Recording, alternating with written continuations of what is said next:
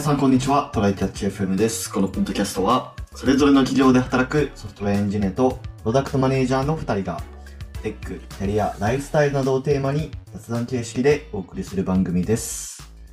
では、今週もやっていきましょはい、よろしくお願いします。う。お願いします。えー、っと、X で、Twitter ですね。X で、うん報告が出るじゃないですか。出ますね。プロモーションってやつな。うん。特に、特に書かないけど、for you のタブがあるじゃない。ああ、日本語のおすすめタブかおすすめタブか。俺、あっちの方うんまあまあ見てるんだけど、なう。うんん。あっちの方は広告なんか出てくるような気がするな。関係ないのかなあ、あっちに多分主に出るし、うん。なんかフォロー中のやつだけ見たくて、フォロー中を見ても、なんか、もう治ったのかな前結構削られちゃってて、はいはいはいはい。フォローしてる人のが全部流れてくるわけじゃなくて、おすすめの方にも流れてくるから、しょうがなくおすすめを見るんだけど、おすすめにノイズが多いみたいな。 まあそうだよね。う。うんんで、まあ、おすすめ見てて広告出てくるけど、まあ広告の精度が結構悪い時があるじゃないですか。これなんで出てくるんだろうみたいな。はいはで、えーっと、あれで、なんか精度が悪い時に確か報告するボタンがあったっけな。ちょっと待ってよ。広告が出てきて、今なんか出てくるかな。ちょっと今見てるんすけど、うーん、うん。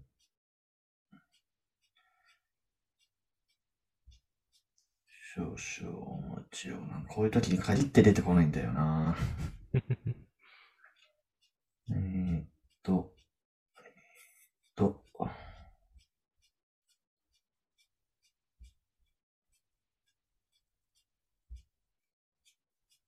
全然出てこないじゃん。話聞かれてるのかなそうだね。まあなんか、 と、うん。プロモーション、その間にプロモーションじゃないものの話もするとさ、はい。僕、あの、まあ、昔から使ってる、なんか個人、もう本当に、あ匿名のアカウント、はいはいはい。あの、仕事とかの会社のやつをリツイートしたりするのに使ってる、まあ、うんなんか、そこそこ仕事のアカウントがあるんだけど、はい。仕事の方をフォローしてる人が少ないせいかさ、なんかめちゃめちゃ海、なんか、フォローしてない海外のお面白ムービーみたいなさ、スパムみたいなアカウントがめっちゃ出てくる。ああ、まあ、それは俺も出てくるな。でも、その個人の昔から使ってるアカウントには出てこないんだよね。この違いは何なんだろうと思って。そうなんだ。なるほどね。謎の、無限にスクロールしてもちょっと出てこないんで、あれですけど、なんか、記よく憶で話をしよ話するんだけど、なんかその、結構報告確かしたんだよね。これなん、微妙みたいな、興味がないみたいなアクションしたのかな。それでもなんかずっと同じやつが出てき続けるから、もう。ううんミュートしちゃおうと思って、はいはい。うん。でもね、これね、多分良くないんだなっていう感じがしてて、なんか多そう分、なの。うん。あのー、ミュートしちゃうと、でもその、その多分広告って、その広告としての最適度スコアみたいなのの多分トップが表示されてるわけじゃないですか。うん。予測するに。うん。うん。でもミュートするとね、多分、その、どんどん2位、3位、4位が多分、なんか出てきてるようなイメージがある。ああ、まあね。あとははい金払ってるかどうかでしょどっちかっていうとあれ。まあねと思ってるので、うんあの、まあ、正候補は多分その上のケバブメニューっつうのかなあうんうの、んうん。団子三兄弟みたいな丸3つのやつはいはいはいはいから、この広告に興味がないをやるのがそう、ね。多分、最、あうんの、正候補なんだけど、僕しばらくそれをやってたことがあって、全然意味なかったから、あんまりああ、それはやっぱそうしてないか。かな。あ、ミュート、それで言うと、僕の友達が、あの、無限に広告をミュートしまくったことがあるっていう話を、うんうんうん。多分3年前ぐらいかなはいはいはい ?3。年前ぐらいにしてて、でももうずーっと出てくる広告を全てミュートし続けてたら、なんか、なんかこう、あの、割とこの広告に成り立ってるから、協力してね、みたいなメッセージが出たことがあるって言ってうん、あ、た。そうなんだ。 うんそれは逆になんかちょっと見てみたいな、その。うん。なんか確かそんなこと言ってたと思うけどな。まあでも、ええいい広告になるかは、でもそれで聞いてもあんまり、まあ別にいい広告、興味があるようなものが出てくることはほぼなかったって言ってたけどね。うんうんうんうん。そうなんだよね。なんか、なんか日に日に悪くなって、精度が悪くなっていってるような気がするから、あ今時ね、うんツイッターに広告を出そうって企業の種類がそんなに多分ないのかもしれないし、そうだね結局そういうのって詐欺になるか、えっと、なんか、投資系とかになるか、うんなんかね、アダルトになるかとかにそうなるんだじゃないね。あと漫画が結構流れてくるかな。まあ、金払ってないので、広告が出てくること自体には別に何の文句もないんだけど、そうね。なんかこう いうアプローチはおすすめできないですっていう雑談だね。うん。確かに。あと、これ、まあ、また別の回で話そうと思うんだけどさ、うん、あの、広告が金払ってまで見ないようにするものになっちゃってるよねっていう。まあそうだね、そうだね。なんか、もうツイッターの上の方とかにもさ、なんか、かお金を払って、まあ、そのサブスクをやって、見たくない広告を見ないようにしようって書いてあってさ、おはい前、はいはいそれでいいのかと思って、 確お前は広告で儲けてる企業じゃないのかと思って。かに、確 かに。それ、あなたが言っちゃうのねって感じだよね。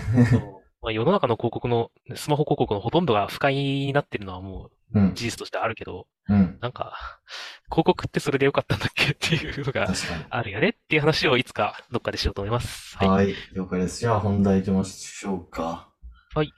えー本題が、えーっと、アークブラウザっていうのを最近ちょっと試しに使ってみているよっていう話なんですけど、はい。知ってたアークブラウザー。なんか聞いたことはあるけど、使ったことないね。なるほど。そうそうそう。これまあ結構新しめのブラウザうん。なんですよ。えーっと、ちょっと待ってね。一応、リリースされたのが今年の7月とからしいです。うん、うん、うん。うん。で、その作ってる会社がザ・ブラウザ・カンパニーっていう、なんか一一周回ってとんがってるなんかスタートアップみたいなのいるんだけど、名前。はい、はい、はい。うん。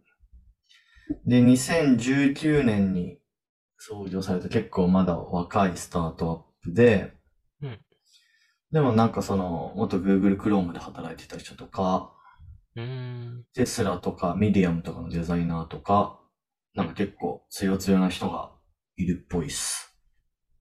なるほどね。なんかメニューがにょにょにょっと出てくるような、うんうんやつこあの、こんなのが出たぞっていう時のあれを見たような気がするなるほどなね。とは思っているが、あんまり詳しく知らないので、どういうとこが違うそうのですね。一応じゃあ何が新しいんですかっていうところを、まあ今1週間くらい使ってみてるんで、はい。まあ話してみようかなと思います。うんえーっとね、まあ他のブラウザと違って、まあ結構新しめな機能というかユニークな機能で言うと、うんえーっとなんかね、使ってないタブを、開かれてないタブを自動でアーカイブするっていう機能があるっぽい。あー、だからアークブラウザなのアーク、あーアーカイブの、まあそういうことか、わかんないけど。あ、それともなんか箱舟かなんかの方これは。いや、わかんない。そこの由来までは調べてないけど。あ、でも箱舟のアークって ARK だっけ違った、なんだっそうでけしたっけ箱舟のやつは。そうそう。まあそこの機能があるらしいです。まあ要はタブ、めっちゃ開いちゃう人いるじゃないですか。なんか、はいはい。このポッドキャストでも前に、なんかこういう人いるよねっていう話したような記憶があるけそうど、だね僕が数十個開いてることがバレた回だね。そうそうそうそう。まあ僕自身はなんかそんなに、あの、何十個も開くタイプではないんですけど、そうね。まあ、それによって多分、ブラザーのパフォーマンスとか落ちちゃうから、うん。まあそこが自動でアーカイブされるっていうような機能があるらしくて、で、まはあデフォルトだと24時間使ってないタブが、まあアーカイブっていうところに移動される。うんまあでもその別のこう、なんだろう、アーカイブという、うーん、その、スペースに移動されるだけで、まあ後から全然参照できるっていう感じかな。はいはい。うん。で、この24時間も全然設定で、まあそれ48時間なり、1週間なりに変更することはできるっぽいっす。うん。うんうん。であとまあこれなんかエッジとかも多分そうなのかもしれないけど、そのサイド、サイドバーにタブがこう縦に並んでるみたいな感じだから、はいはいはい。まあ、ある程度、そのふタブ開いてても、まあ縦スクロールで、で、ちょっと探しやすいみたいなのもあるっぽい。そうだね。タブ開きすぎるとね、あの、上のタブのところが小さくなりすぎて、そうそう選ぶアイコとン、こアろイがコンだけになるみたいな感じじゃん、クロームとかだとさ。そう、もはやアイコンが邪魔に見えてくるんだよな。そうそうそうそう。 うん。みたいなのが、まあ、まず、多分一番ユニークな機能の一つですね。うんうん。で、あとは、まあ、個人的に使ってていいなと思ったのは、なんかその、まあ、Google、あ、Chrome とかだと、まあ、Gmail アカウントごとにこう切り替えたりするのができるじゃないですか。多分、うん。えーっと、右上とかにかな右上とかにそのアイコンがあって、それクリックすると、まあ、どの Gmail アカウントに切り替えるかみたいな設定ができるんですけど、はいはい。まあ、一つ、Gmail アカウント一つしか持ってない人はいいかもしれないですけど、何個か持ってるよね、コスダも。まあ、うんそれこそこのなんか持ってるしトライキャッチ切り替えて FM のやつとかも、ね、Gmail アカウントあるし。うん僕も個人のふ二つよく使ってて、仕事でも一個そうそうそう使っててとかね。そうそうそうそう。僕もなんか個人と、個人事業主用も分けてるし、副業用もあるし、うんうん。なんか家族用もあるし、みたいな感じで、なんか、なんか6何個くらいあるんですけど、なんかそれの切り替えが結構スムーズというか、えっとね、ショートカットでね、Mac とかだとコントロールプラス123456みたいな感じですぐ切り替えれたりとか、あああ。とそのサイドバーのところにカーソル持っていって、なんか横にスワイプするとすぐ切り替わってくれるとか、なんかそこの切り替え結構 Chrome でやってたから、なんかそれがだいぶスムーズになったというか、コストが下がったっていうのは、なんか個人的には嬉しかったポイント。なるほど、なるほど。うん。あとは、えーっとね、なんかイーゼルっていう機能があるんですけど、イージェル。イーゼル、えっと、EASEL。はいはいはい。イーゼルっていう機能があるんですけど、これ何かっていうと、まあ、なんかダッシュボード作成機能みたいなのがあって、うん。要はなんか、各ウェブページの中から、まあなんか、このスクショっぽい感じで、特定のパーツをキャプチャーできるんですよ。うーん。で、それをイーゼルっていう、まあ、キャンバスの、キャンバスというか、その、まあ、何もない、その、ところに、こう、ぴょってこう、追加することができて、へえ。で、そのキャプチャしたやつは、その、リアルタイムに更新されるんですよ。ああ、なるほどね。うん。っへえ。ていうのが、まあ結構、まあもはやこれブラウザの機能を超えてるような気もするけど、例えばなんか A サイト行ってこの数値を確認、B サイト行ってこの数値を確認みたいなのが、まあ一つのところでできるようになるとか、うんうんうん。まあそういう、こう、デイリールーティンをもっとこう効率化できるとか、まああと普通にこう旅行のプランとか立てるときにうん、なんかホテルのリストみたいなのを、まあ多分、今までだったら、その、なんだろうな、ブッキング .com の URL の一覧を作るみたいな感じだったのが、多分その、ブッキング .com の各ホテルの詳細ページのキャプチャーをそこにこうまとめれるとか、はいはいはなんいか。そういうことができるっぽいっすね。これはまあユニークだなぁと。そうだね。やばい人はなんか SNS いくつか分を全部そこにタイムライン貼っといて、そうそうそう SNS そをう。流そうれるそうみそたいうなことそがうで。きる。そういうのできますね。うんうんうんうん。いや、廃人になりそうだけどね。あーみたいな感じだね。まあ、あと細かいところで言うと、まあ、スマホアプリもそれなりにクオリティ高いですっていうところなんだけど、えーっと、あとは、そうだね。あ、でもこれね、ちょっと一番大事なことちょっと言い忘れたんですけど、はい。 Android がないです。あーん。なんてこった。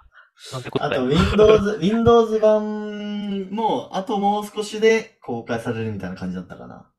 なるほどね。まあ、MacBook 使ってるから使える可能性はなくはないけど、スマホと連動しないのちょっとだりーな。そうそうそう。ちょっとこれね、待ちです。しかも、えっと、IO、iPhone だけ持っててもダメで、Mac でアカウント作成しないと、あ iOS で使えないって いう、ちょっと謎な仕様になってるんで、多分全然開発が追いついてないっていう話だと思うんだけど、いや、でも iPhone だけでも使えるようにするとユーザー数バカ増えると思うから、まあねまあねその方がいいと思うけど、最初まあでにもそのアークアカウントって作るんですよ。Mac でね。うん。で、それから、まあ、そう、スマホでも使えるようになるみたいな感じっぽいんで、まあでもね、P、なんかコンセプト的にも PC で使うことによって、これの良さが100%活かされる系な感じするから、あんまりスマホだけで使う人を想定してないのかもしれないね。まあ確かに確かに。そうそうそうそう。まあみたいな感じで、まあ今のとこちょっと、まだあいいかもなーと思って使ってるんで。そうだね。ちなみにこういうのってさ、ああの、僕、仕事のやつはワンパスワードとかなりなんなりではいまとはめい。てるけどさ、はい。パスワードマネージャー、あの、Chrome のやつ使ってるって人はさ、こういうブラウザ移動するときってどうしてるんだろうと思って、ちょなんっかと待ってよ。これめんどくさね、いよな、そうやって。 Chrome のパスワード、ちょっと今ちゃんと調べた方がいいと思うんだけど、Chrome のパスワードマネージャー的な、あれが、そのままインポートされてる気がするな。おーうん。一応、このブラウザは、あの、なんだっけ、クロニウムうんうん。で動いてるっぽい感じがある。ちゃんと調べてないけど、ね Web ツールとか見ると、あ、クロームじゃんっていう感じだったから、はいはいはいはい。うん。い結や構なんクかロームのセットそのまま引き継いでる感あるな。それは嬉しいね。まあ、そっか、クロ、Google のアカウントにログインしてるわけだもんね。っていうので、うんうんうんそれができるならいいね。あ、なんか、いシングルアカウントの思いで考えたら、それこそ Apple のね、キーチェーンとか使ってもいいんだけど、Mac はいはいとはいかだったら。はい。とはいえ、ね、この、あ、この Google アカウントでのこのサイトはこれ、こ、このパスワードみたいなのがさ、同じサイトでもあったりするじゃん。複数のアカウントで。うんうんそういう時に困るから、ちょっと、そうそういうのできたらいいと思だねってたけど、そっかそっか。あんまりまああとブラウザのお引お引っ越ししてないから。そうだよね、くそこ辛いよね。うんあと、あとあの拡張機能とかも、クロームのやつが使えるっぽいんで、あ、そうなんだ。こ思のったブくらーいでスすトとかって書いてあるやついや、ブーストはね、ちょっと違って、なんかブーストはどっちかっていうと、ちょっとエンジニア向けというか、なんか JavaScript、特定の、あのーサイトで JavaScript とかをうん毎回動かせるよみたいな、なんかカスタマーズ機能かな、確か。ちゃんと使ってないけど。へえ、あ、本当だ。ブーストはウェブページを自分好みにカスタマイズできる機機能。うん。で、ストーンやフォントサイズの変化などの基本カスタマイズだけでなく、自分で拡張機能のようなものを作ることも可能ですって書いてあるな。そうそうそうそう。っへえ。ていうのはありますね。はい。まあ、なんで、ちょっと気になったら試しに使ってみると面白いかもですっていう話でした。はいはい。じゃあ、終わりましょうか。はい。はい。では、こんな感じで、週2回のペースで配信しているので、もし面白いと思っていただけたら、Twitter のフォロー、ポッドキャストのレビューなど、ぜひお願いします。では、今回も聞いていただき、ありがとうございました。ありがとうございました。